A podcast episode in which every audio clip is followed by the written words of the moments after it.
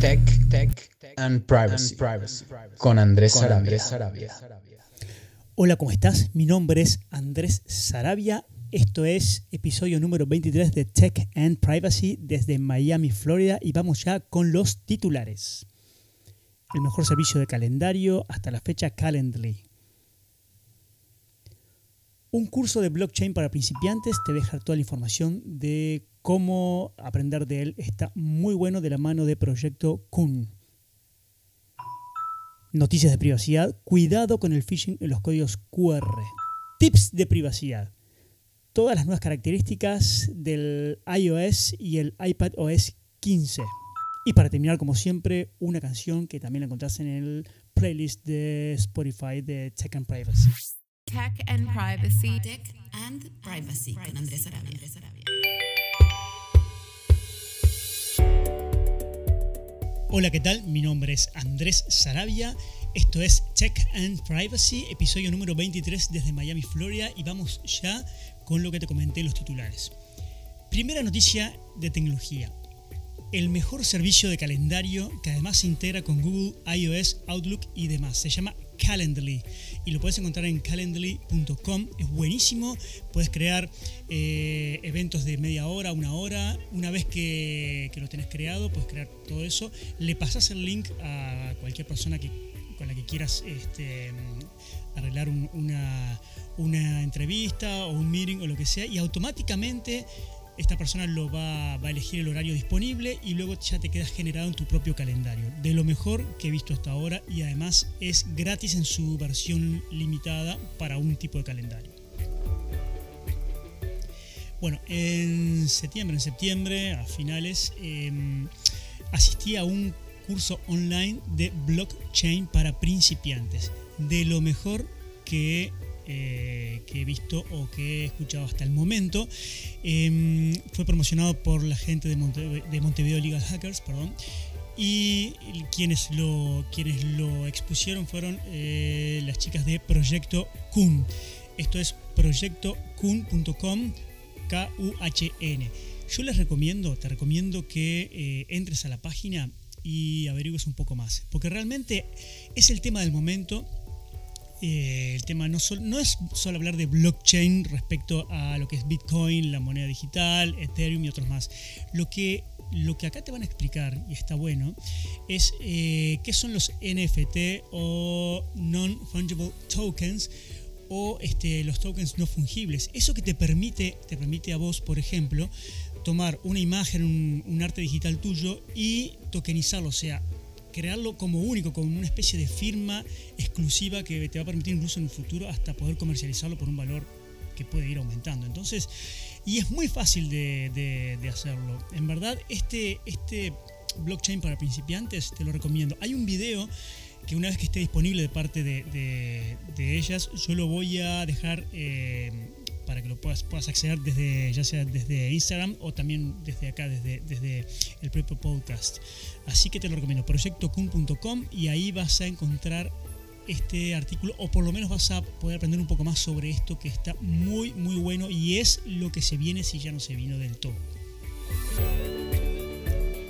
Noticias de privacidad, bueno, eh, tiene que ver con el phishing. En este caso es phishing en los códigos QR. Esto es las fuentes de, de GenBeta y ¿Qué sucede? Parece que, eh, viste como ahora con el tema de, post pandemia, todo el mundo, mucha gente se puso, hubo como una especie de revamp de lo que es los códigos QR para todo, para ir a restaurantes, comer, hacer, ordenar, lo que quieras, para todo tipo de servicios. ¿no? Bueno, parece que eh, la Policía Nacional de España encontró, creo que fue en Málaga, por ahí, una especie de los primeros casos de phishing a través de QR. Se llama crishing. ¿Y por qué, y por qué es peligroso esto? Porque, ¿qué pasa? Eh, una persona confía, por ejemplo, confía, llega a un restaurante, por ejemplo, y escanea un código QR para comer o para, hacer, para ordenar lo que fuera, o entra a cualquier eh, lugar público o privado y también lo escanea. Pero aquí lo, lo que se detectó es que el QR estaba modificado, entonces te redireccionaba hacia otro sitio que era un sitio de estafas, donde uno no se da cuenta y como la persona ya confía porque lo hizo a través de un lugar físico que supuestamente era para brindar un servicio, entonces entraba y con eso se producía el hackeo, el robo de identidad o el robo de, capitales dentro de las cuentas bancarias. Eh, también hay otro tipo de cruising que es el caso de cuando uno entra, también se te, se te instala eh, malware que también lleva todo eso, ¿no? A robarte toda la información, eh, los datos personales, las cuentas bancarias, tarjetas de crédito y todo eso. Entonces, aquí el consejo es de dos tipos. Primero, para los usuarios. Si los usuarios, por ejemplo, escanean y les parece rara la, página web o, la app a, donde los va a llevar, entonces no hacerlo. A su vez, eh, si lo que aparece es un acortador de, páginas, de páginas web, hay uno muy conocido que se llama bit.ly o bit.ly y hay otros más.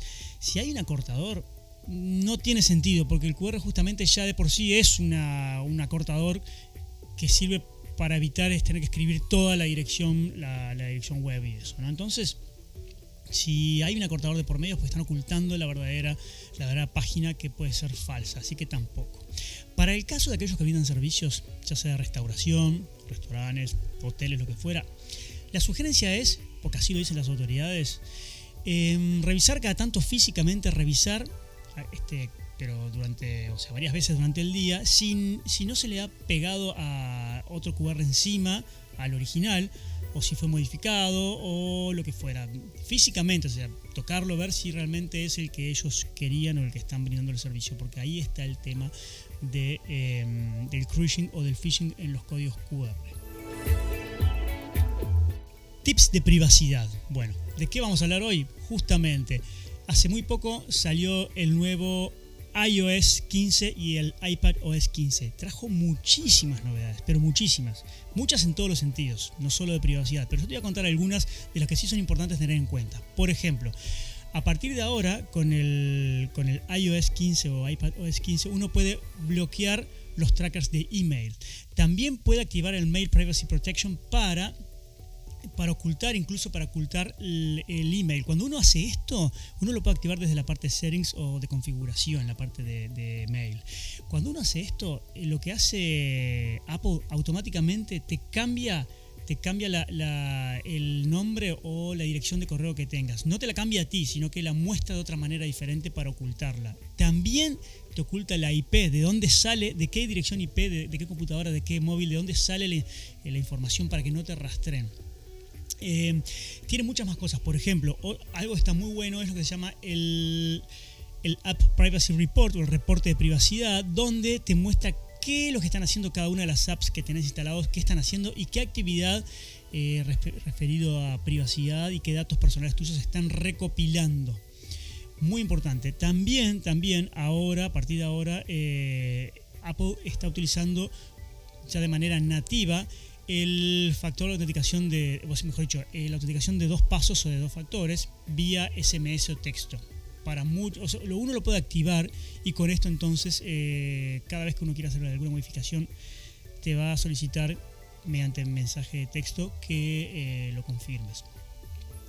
Algo que está muy bueno también, muy bueno, es lo que es llamado el Private, private Relay, que es como una VPN. Lo que hace iCloud o sea, a través de iPhone, iPad, lo que hace Apple en este caso es protegerlo, o sea, lo pasa por sus servidores y automáticamente elimina, elimina o le, produce una especie de, túnel para que no se sepa por dónde pasa la, información. Y, eh, o sea, la transferencia de datos, el envío y recibir datos. Ojo, cuidado, yo sé lo que uno va a decir con respecto a esto y, y por supuesto que es un tema para preocuparse también tenemos que ver con el tiempo cómo funciona. El hecho de que pase todo por los servidores de Apple significa que eh, es solamente una compañía que lo maneja y bueno, está.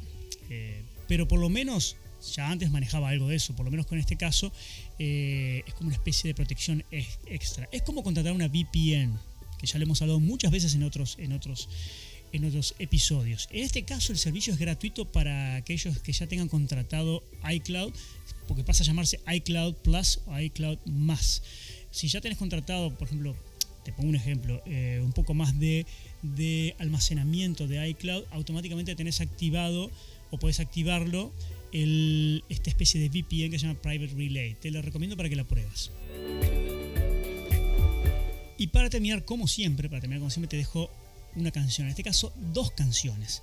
La primera se llama Kite de Tranas Stemslanda. Es una melodía con un poco de guitarras muy buena, espectacular, que la vas a, la vas a tener disponible. Ya está disponible, perdón, en, el, en la playlist de, Spotify de, de nuestro podcast. La otra canción se llama Try Sleeping with a Broken Heart de Alicia Keys. Parece una canción del estilo de los 80, aunque es de los 2000 y algo. Para terminar te digo que eh, todo lo que tengas de lo que te comenté sobre, sobre iOS. Actualizarlo si no lo actualizaste. Incluso ahora está la versión 15.1, o sea, hay una nueva actualización. Y también te voy a comentar de que eh, te voy a dejar información porque Many of Many, así como se llama este sitio, este portal, también agrega eh, un listado de 15, de 15 funcionalidades nuevas o features nuevas de iOS. También te les voy a poner, como por ejemplo que ahora puedes compartir FaceTime no solo con, con iOS, sino también con, con Android, con Windows, con todo. Simplemente mandas el link y es como tener, es como tener Zoom, como tener, eh, no sé, Google Google Meet o, Teams de Microsoft. Ahora también puedes hacerlo con FaceTime para todos los dispositivos, entre otras cosas. Y de la, parte de, la mano de Yataka te voy a dejar un artículo que sacaron que se llama 44 funciones y trucos para exprimir la nueva versión del sistema operativo de Apple, el iOS 15. Así que todo eso te lo voy a dejar. Te, miralo, entrar, revisalo, está muy bueno. Así que nos vemos pronto en 10 días. Cuídate mucho, cuida tu privacidad. Si tenés consultas, me las pasás, por supuesto, y no te olvides de escuchar la playlist que está muy, muy buena. Un fuerte abrazo, nos vemos. Chao. Tech and, Privacy, with Andreas, Sarvia.